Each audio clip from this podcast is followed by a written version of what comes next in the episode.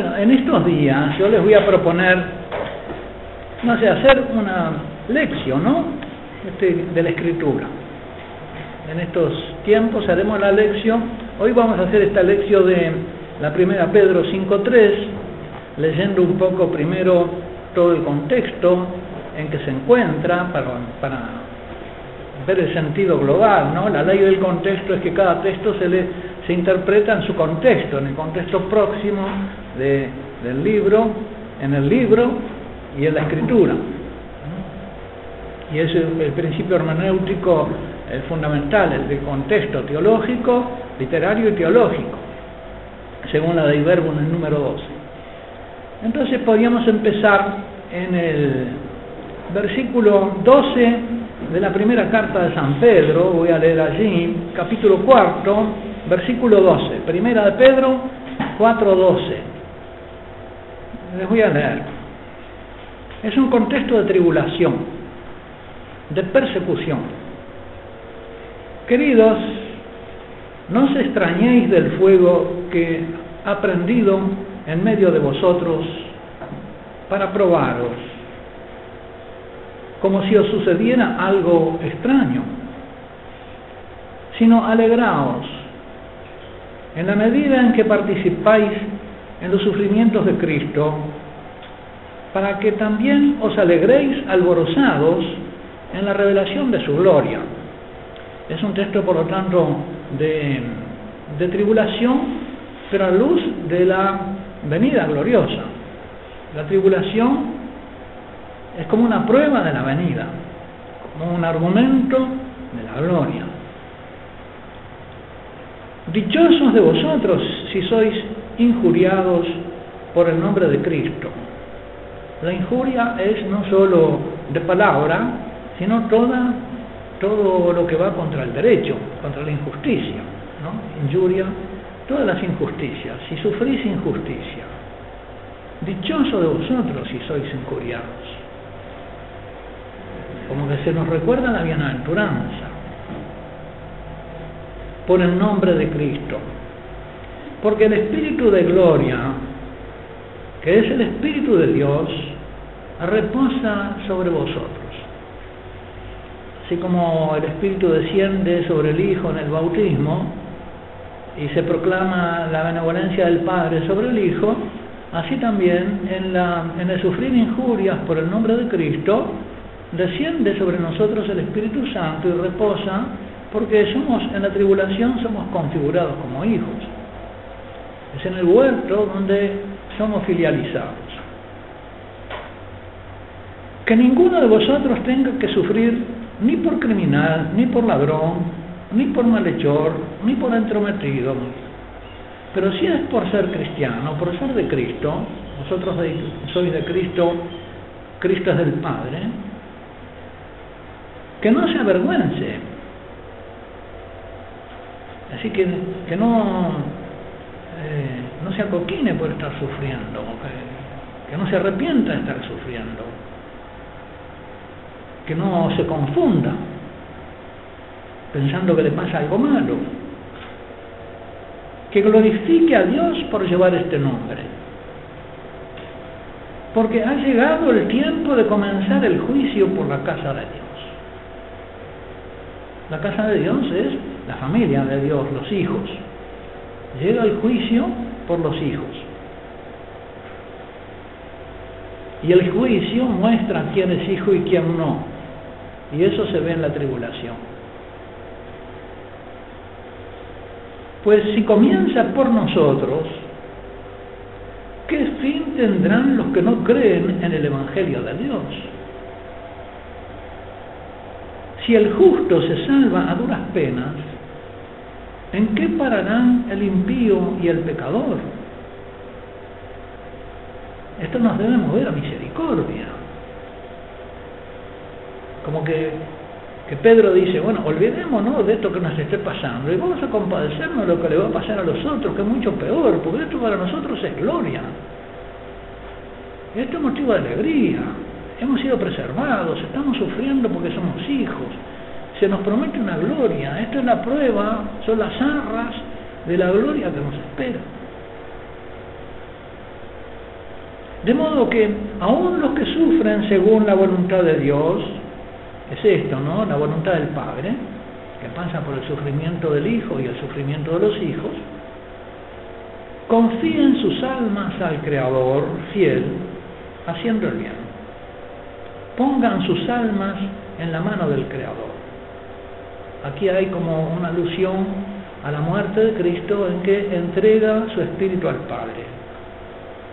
¿no? En tus manos encomiendo mi espíritu. Es poner el alma en las manos del Padre, como el Hijo se pone a sí mismo en la mano del Padre, pone toda su vida, pone el espíritu, le entrega el espíritu al Padre.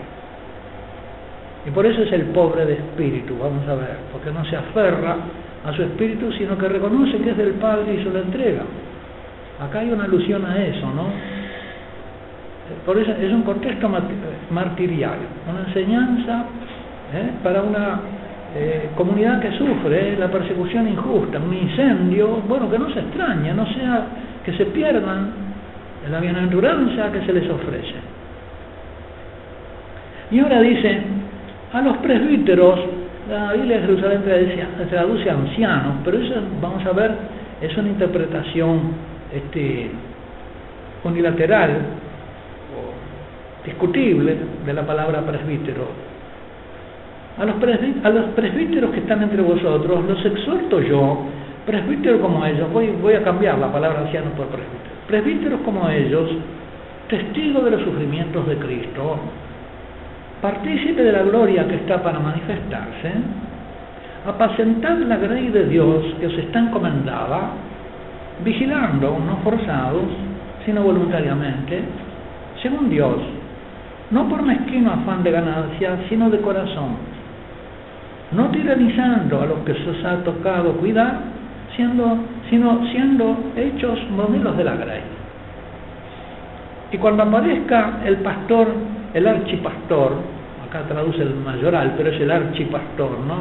El pastor de los pastores, recibiréis la corona de gloria que no se marchita. De igual manera, jóvenes, dice, en oposición por ancianos, ser sumisos a los presbíteros, bueno, y sigue otro.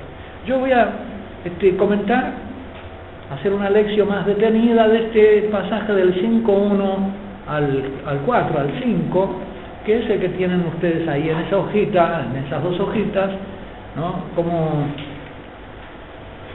Y les adelanto la tesis, y es que los presbíteros son no, no, son los ancianos, son los mayores en algún sentido, le dicen los, diccionarios del griego, ¿no? Que presbítero es aquel que es mayor, puede ser un veterano, un soldado veterano, es un presbítero porque es un soldado que ha, tiene más experiencia en la guerra. Y puede ser alguien mayor en cualquier sentido, ¿no? Y por lo tanto puede ser el hermano mayor. Yo lo interpreto así que el presbítero es el hermano mayor y que, va a ser forma de la grey precisamente como hijo. Así como los hermanitos más chicos aprenden del hermano mayor, y el hermano mayor de alguna manera es la referencia paterna en la familia y cuando falta el padre asume el rol del padre, así nosotros somos llamados a ser hijos. Y como hijos es como podemos pastorear la grey. Cuanto más hijos somos y hermanos digamos, hermanos mayores, y por lo tanto, ¿qué tenemos que darle a nuestros hermanitos? El ejemplo de ser hijos. Ese es el resumen que les adelanto de lo que vamos a ver, este, que afirma aquí Pedro. Hay una introducción.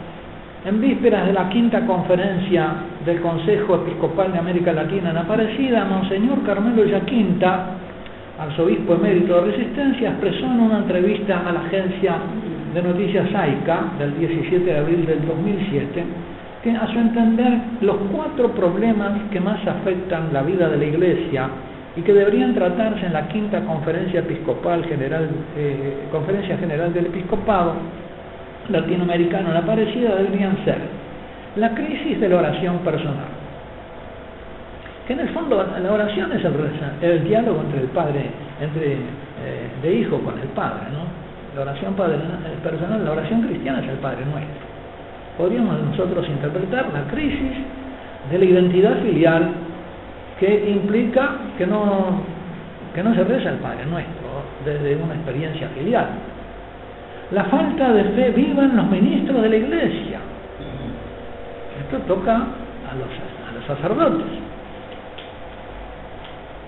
Yo llamaría la falta del sentido filial, de la fe filial. Tercero, la humilía dominical que es consecuencia de lo otro, ¿no? Si uno no tiene una oración filial con el Padre y no, tiene, este, entonces tampoco predica acerca de lo fundamental, que es enseñar a los demás a ser hijos. Y se, va con las ramas políticas o quién sabe. Y cuarto, la enseñanza eh, de la doctrina social de la Iglesia que en realidad es el relacionamiento con los hermanos y con todos los hombres, ¿no? Así que consecuencia también del ser filial, el relacionarse fraternalmente con los demás hijos y humanamente con las demás criaturas. Tres de los cuatro problemas nos tocan, pues, y nos interpelan principalmente a los sacerdotes. Si somos hombres de oración, maestros de la oración, si es viva nuestra fe de servidores de la fe de los creyentes, y si sabemos servir el pan de la palabra. Y todo eso en clave filial paterna. Voy a proponer entonces la lectura comentada del texto de la primera carta de Pedro y ya paso a la lectura del trocito que leo de nuevo según mi traducción, ¿no? 4.19. Tomo un poquito antes desde el versículo anterior. Así que los que padecen según la voluntad de Dios, después de ese contexto martirial que habíamos visto, pongan sus almas en manos de su fiel creador. Esto dice el griego traducido. ¿eh? Les pongo después el texto griego a la vuelta. Este, es, literal. Pongan sus almas en manos. ¿Ven esto? Esto trae la reminiscencia inevitable de Cristo entregando su espíritu en manos del Padre. Es bien una, una reminiscencia filial sin dejar de obrar el bien, sin, dejarse acobardar por el mal, como diría San Pablo, no, no vencer el mal con el mal, sino el mal con el bien. ¿Cómo se vence el mal? Obrando el bien. 5.1. A los presbíteros, pues de entre vosotros les exhorto yo, el compresbítero y testigo de los sufrimientos de Cristo, ¿eh? Su testimonio se remonta, como el más antiguo de, los hijos de los hermanos, a la pasión, y también el copartícipe de la gloria que está próximo a manifestarse. Apacentar la grey de Dios que os está encomendada, vigilando, no forzados, sino espontáneamente según Dios, no por mezquino interés, afán de ganancia, sino generosamente, ni como enseñoreándose de la suerte confiada, sino engendrados, en la vulgata agrega exánimo, dócilmente, como modelo de la grey. Y cuando aparezca el Pastor Supremo, recibiréis la corona de gloria que no se marchita. De igual manera, los menores sujetados a los mayores. Esto es para, para los fieles entonces, ¿no? Los hijos menores que se sujeten a los hijos mayores y todos revestidos de sentimientos de humildad. La humildad cristiana es saber que el Hijo es todo recibido del Padre y no tiene nada propio. Por eso Jesús se puede poner a sí mismo como modelo de la humildad. Aprendid de mí que soy manso y humilde de corazón, porque el Hijo no tiene nada que no sea recibido del Padre. Y tiene la conciencia clarísima de eso, además gozosa de eso, de no tener nada propio, sino de ser todo recibido del Padre. Vamos a comentar entonces. El pues, así que, 4.19, ¿no? Así que, pues, nos lleva a leer esta enseñanza dirigida a los presbíteros y pastores de la iglesia, como lo hemos hecho a la luz del pasaje antecedente, el contexto próximo, desde el 4.12 al 19. El contexto hablaba, como vimos, primero de los sufrimientos de los cristianos a la luz de los de Cristo. Compartís los sufrimientos de Cristo, gozaos. Después, de un juicio que comienza por la casa. Porque es tiempo de que comience el juicio por la casa de Dios, por la familia, el Padre, por los que son hijos.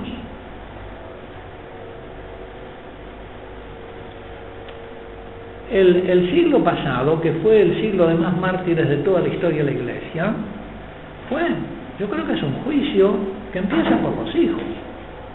Ellos fueron juzgados y encontrados hijos, porque el martirio fue la demostración de que lo eran.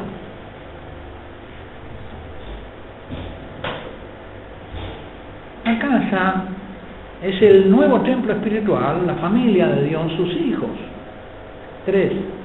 Por último, el pues, este pues, así que, nos remite al versículo inmediatamente antecedente.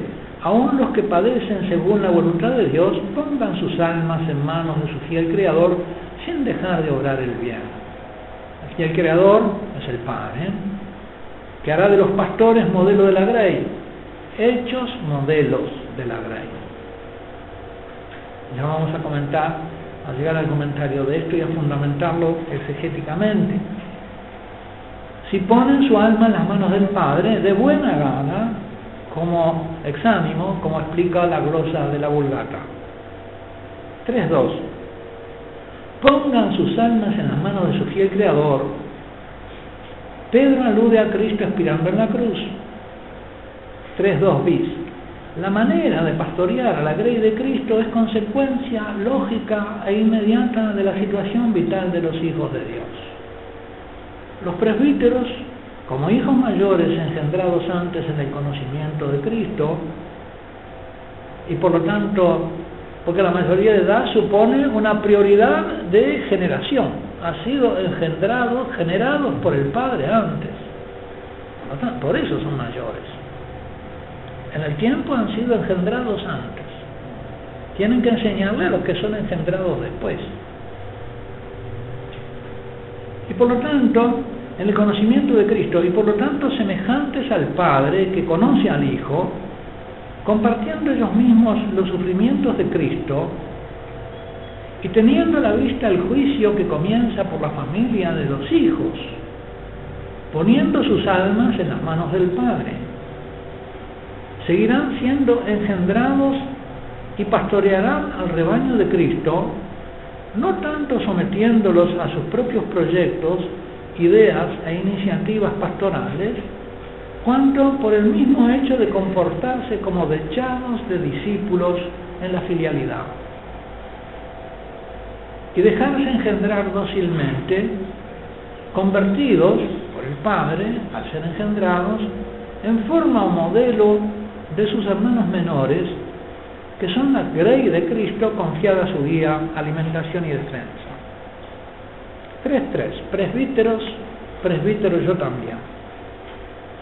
El término presbítero se puede traducir por anciano, pero es propiamente alguien mayor, o sea que es más en alguna dimensión.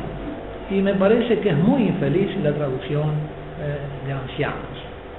Supone, ¿no? No, no, no expresa la teología que hay acá, que es la teología de la filialidad. Son hijos mayores. En el Antiguo Testamento los ancianos que se sentaban en la puerta de la ciudad para juzgar eran hombres provectos en sabiduría, en virtudes cívicas, como vos en el libro de Ruth, que no era ningún anciano, era un presbítero, pero no era anciano. En el Nuevo Testamento, donde todos son hijos del Padre, el título de presbíteros puede referirse a los hermanos mayores, precisamente en su filialidad. que fueron engendrados antes o que, siendo jóvenes, no vamos a ver, sin embargo, en virtud, son mayores. Por eso pueden conducir a sus hermanos menores con el ejemplo y la palabra, con autoridad fraterno-paterna. Por eso, en la primera de Pedro 5.5, se va a aconsejar a los hermanos menores sujetarse a los mayores. 3.4. Así Timoteo, aunque joven, es enviado como presbítero y Pablo lo exhorta que nadie menosprecie, te menosprecie por tu juventud, neótetos. La juventud por la edad, pero es mayor como hermano, porque es más hijo. Tiene la sabiduría de la filialidad. 3.5. San Ignacio de Antioquía, refiriéndose al obispo de Magnesia, escribe, os conviene no abusar de la poca edad de vuestro obispo, episcopos, sino mirando a la virtud, a la dinamis de Dios, al hecho de que vive una espiritualidad filial mayor, más decididamente hijo de Dios Padre, tributarle toda reverencia. Así he sabido que vuestros santos presbíteros, traducen ancianos, pero presbíteros, hermanos mayores, no tratan de burlar su juvenil condición, que salta los ojos, sino que como prudentes en Dios le son obedientes, o por mejor decir, no a Él, sino al Padre en Jesucristo. Así que ven en Él un rechado de filialidad y por lo tanto reconocen, porque ellos son como, hijos, reconocen esa filialidad en el obispo, aunque sea más joven, que es el obispo de todos, el Padre, ¿no? Propanton episcopo.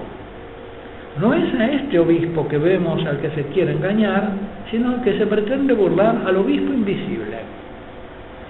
Pero entonces, ¿de dónde viene la autoridad de este obispo joven? De que como hijo mayor refleja la paternidad del padre.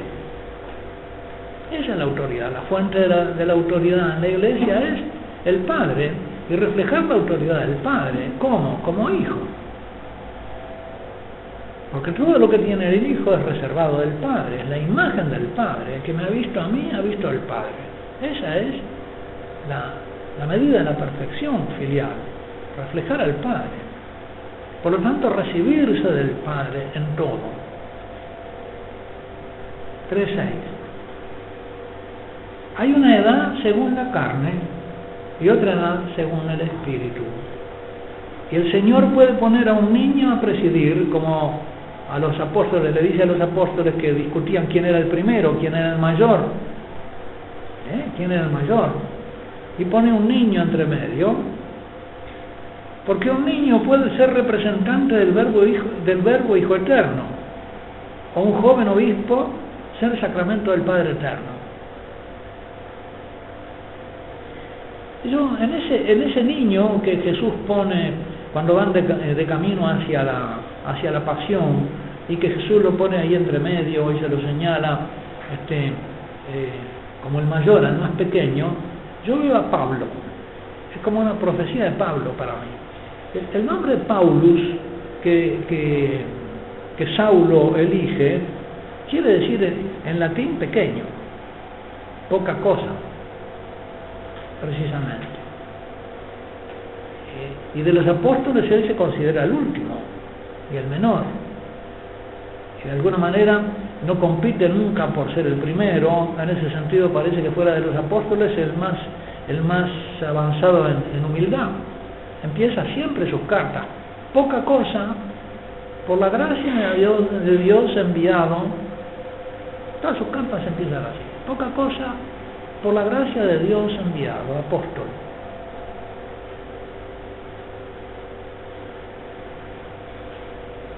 Como que esta es una conciencia muy clara, ¿no? Por la gracia de Dios soy lo que soy.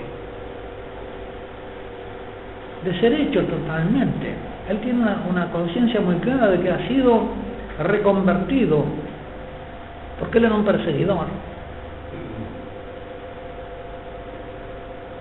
No tiene nada propio. 3.7. Juan, en su primera carta, capítulo primero, 12 al 14, se dirige a los cristianos como hijitos, jóvenes y padres. No se refiere a tres categorías de edad física, sino a tres categorías de edad espiritual, de edad de vida cristiana. Se puede ser hijito, joven o padre. Aspectos de la vida cristiana que pueden coexistir en el cristiano equivaldrían a lo que en teología ascética y mística conocemos como la vía purgativa, iluminativa y unitiva, ¿no? Lo que Pedro dice como Quasimodo Geniti Infantes, ¿no? Este, como, como niño recién nacido dolí la leche espiritual, o Pablo habla de los de los este, de los que pueden tener alimento sólido, ¿no? Estados de la vida cristiana. A los corintios le dice, sed imitadores míos como yo lo soy de Cristo, pero a los efesios le dice directamente, sed imitadores de Dios. 3.8. Este hijitos, jóvenes y padres son también tres aspectos por los cuales todo cristiano y toda la comunidad de cristianos reflejan sí la semejanza trinitaria. Con el Hijo, primero con el Hijo, hijitos por el nuevo nacimiento y el conocimiento del Padre. Segundo, el Espíritu, jóvenes por el vigor y la victoria sobre el maligno. Y tercero, Padre por el conocimiento del Hijo. Nadie conoce al Hijo sino el Padre, nadie conoce al Padre sino el Hijo. De modo que en cuanto se conoce al Hijo, es Padre, en cuanto se conoce al Padre, se, se refleja el conocimiento del Hijo. Son semejanzas trinitarias de la vida cristiana. 3.9. En este horizonte de significación, los presbíteros, los mayores, serían cristianos que han alcanzado la edad madura, adulta, en la fe, por su fidelidad en las tribulaciones y persecuciones. Precisamente allí es donde se alcanza. Somos engendrados en el huerto. El huerto es el lugar privilegiado de la manifestación del ser filial.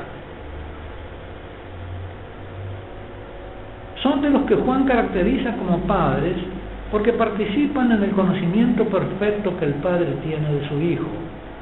Os escribo a vosotros padres porque habéis conocido al que es desde el principio. 3.10. Hay además una pequeñez en la carne en la que Dios puede obrar grandes cosas para que brille su poder en la debilidad humana y el hombre no se atribuya su obra. Así, Paulus, pequeño, poca cosa, elige llamarse con ese nombre que hace resaltar que su dignidad apostólica les dana por vocación divina y no por vía natural. Por la gracia de Dios soy lo que soy. Con presbítero, testigo y copartícipe. Expliquemos un poco, contemplemos ahora un poco este, cómo se ve Pedro a sí mismo.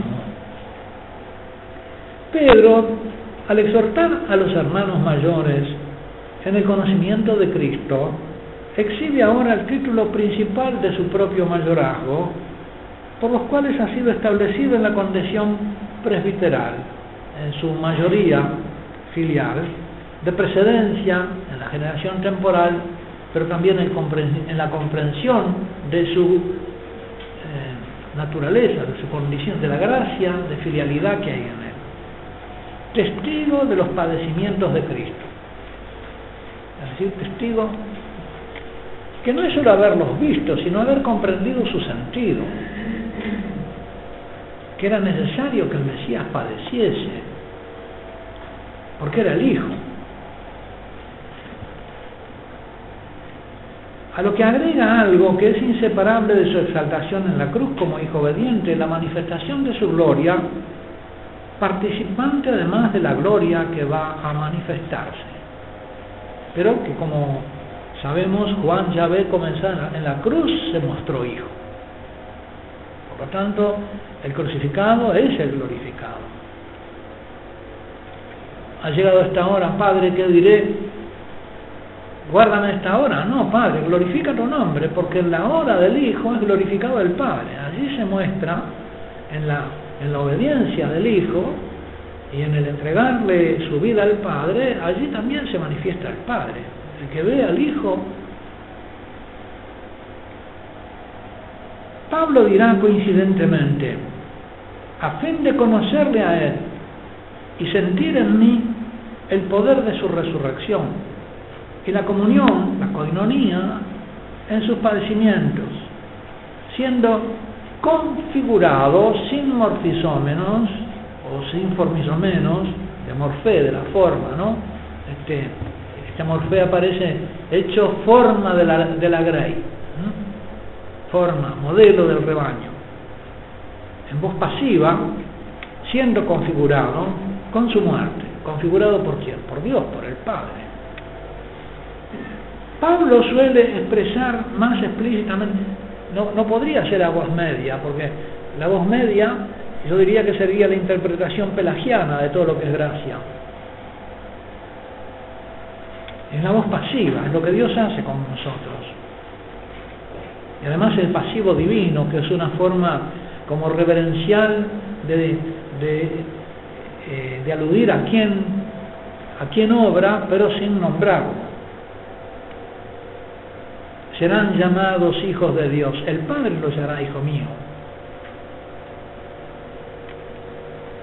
Pablo suele expresar más explícitamente que Pedro la invitación a ser imitado, ser imitadores míos como yo lo soy de Cristo.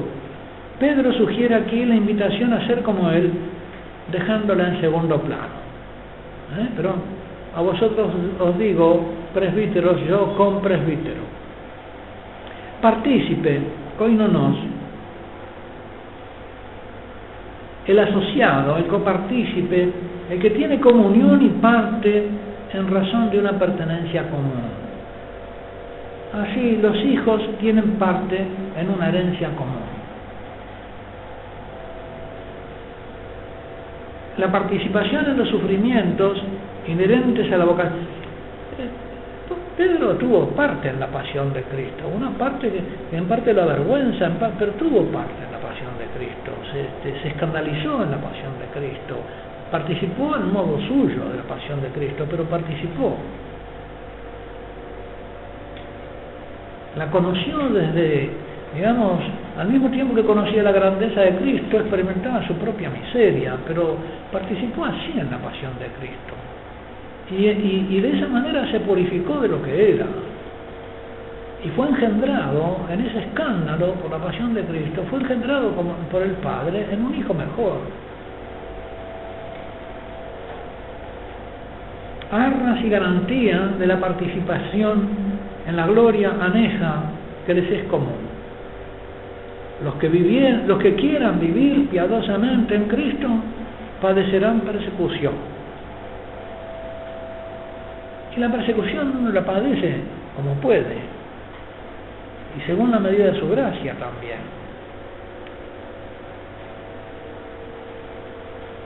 Es necesario, dice eh, en los hechos que pasemos muchas tribulaciones para entrar en el reino de los cielos. Y cuando leemos el reino de los cielos en el, Evangelio tenemos que comprender la condición filial. Eso es el reino de los cielos, no es otra cosa. Así que podríamos decir, es necesario que pasemos muchas tribulaciones para filializarnos, para ser hechos hijos, para ser engendrados como hijos en la tribulación. 3.13. La participación, la coinonía, coinonos, ¿no? Eh, eh, partícipe, la participación en los sufrimientos de Cristo es por lo tanto la configuración, sin menos. Configuración que comunica al cristiano la forma de Cristo, que es la forma de hijo, forma facti gregis ex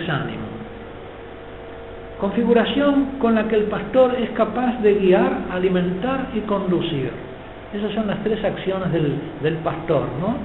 el, el, Señor es mi pastor. ¿Qué hace? Este, guía, conduce, ¿no?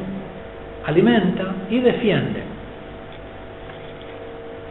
Acá en realidad este, guiar y conducir tendríamos que agregar defender, ¿no? de guiar y conducir es lo mismo. Guiar, conducir, alimentar y defender. Si esto es propio de todo cristiano santo, es el carisma indispensable para quien recibe el ministerio pastoral. ¿Qué tenemos que hacer como pastores con nuestros hermanitos menores? Guiar, los guiamos al Padre, los alimentamos en su camino, en su ser filial para que crezca su ser filial, y los defendemos del malo y de las tentaciones que los hacen salir de la condición filial. 3.14. la misma identidad cristiana, la misma identidad filial, la configuración, el tener la misma figura y la conformación, tener la misma forma con el Hijo, la comunión en sus padecimientos por ser Hijo, son el callado del pastor, como decía San Agustín, para vosotros soy obispo, con vosotros soy cristiano. Y porque soy cristiano puedo ser obispo. Lo primero comporta un peligro, lo segundo una salvación. Y ahora vienen los consejos entonces del compresbítero los presbíteros. Pastorea vigilando, poimánate episcopuntes. La acción pastoral se presenta aquí como una vigilia de pastores que guardan el rebaño de día y de noche, aguardando la venida del Señor. Los, los verbos, poimánate, episcopuntes, recuerdan las recomendaciones escatológicas de Jesús en Marcos 13, 33 al 37. ¿Eh? Este, no sabéis en qué hora viene el, dueño de la casa, vosotros vigilad ¿eh? y que son verbos de, pastoreo, episcopeo, este, es la mirada permanente, inteligente acerca de lo que ve suceder a la grey del Señor, que puede venir en cualquier momento de la noche. 3.16. No, sino. No, no forzamos, sino. Hay tres adversativas. Pedro pone a continuación tres cláusulas adversativas que muestran cómo no debe pastorear vigilando el presbítero y por contrario cómo debe hacerlo. Dice, la primera, no forzados, sino espontáneamente. Según Dios, catateón, es decir, es según el ejemplo que da el Padre, fuente de la gracia, y de la iniciativa creadora y salvadora, ¿no? Es el beneplácito de su voluntad. No es forzado, es el Padre es la fuente espontánea según el Padre. Acá Dios es el Padre. Acá hay, por lo tanto, como una, una contemplación de la acción trinitaria. Tenemos como el modelo de, de la acción pastoral al Padre que es espontáneo y no forzado, libremente, ¿no? Es la fuente de la libertad el Padre. Segundo, no por mezquino afán de ganancia, sino generosamente, próximos, como el Hijo. Porque el Hijo se entrega por nosotros, no tiene ningún interés, se entrega totalmente, es el próximo, el generoso. Y tercero, ni como enseñoreándose de la suerte confiada, sino engendrados dócilmente como modelos de la grey. Y así es como rige el Espíritu Santo, Señor y dador de vida. Es el amor que gobierna sin dominar, sin apoderarse, sino, sino 3.17. Intuyo en esta fórmula ternaria la inspiración trinitaria en la que, primero, el Padre es la fuente de la generosidad y de la gracia, de la misericordia libérrima, a la que Pablo gusta llamar el beneplácito de su voluntad, con la que nos agració en el amado, dice, ¿no? Segundo, el Hijo es el que proximos, existiendo en forma de Dios, no se aferró a su condición divina, sino que por amorosa obediencia al Padre, que despojándose de todo, se anonadó a sí mismo y tomó la condición en la forma de un esclavo para alcanzarnos la libertad. ¿Eh? Se hizo pobre por nosotros para enriquecernos con su pobreza.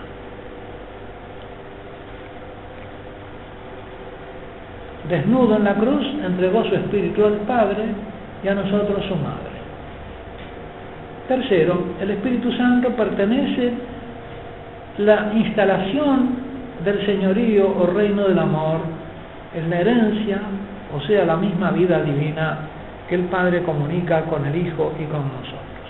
Bueno, después, mañana si Dios quiere, terminaremos esta contemplación con lo que nos queda este, para contemplar.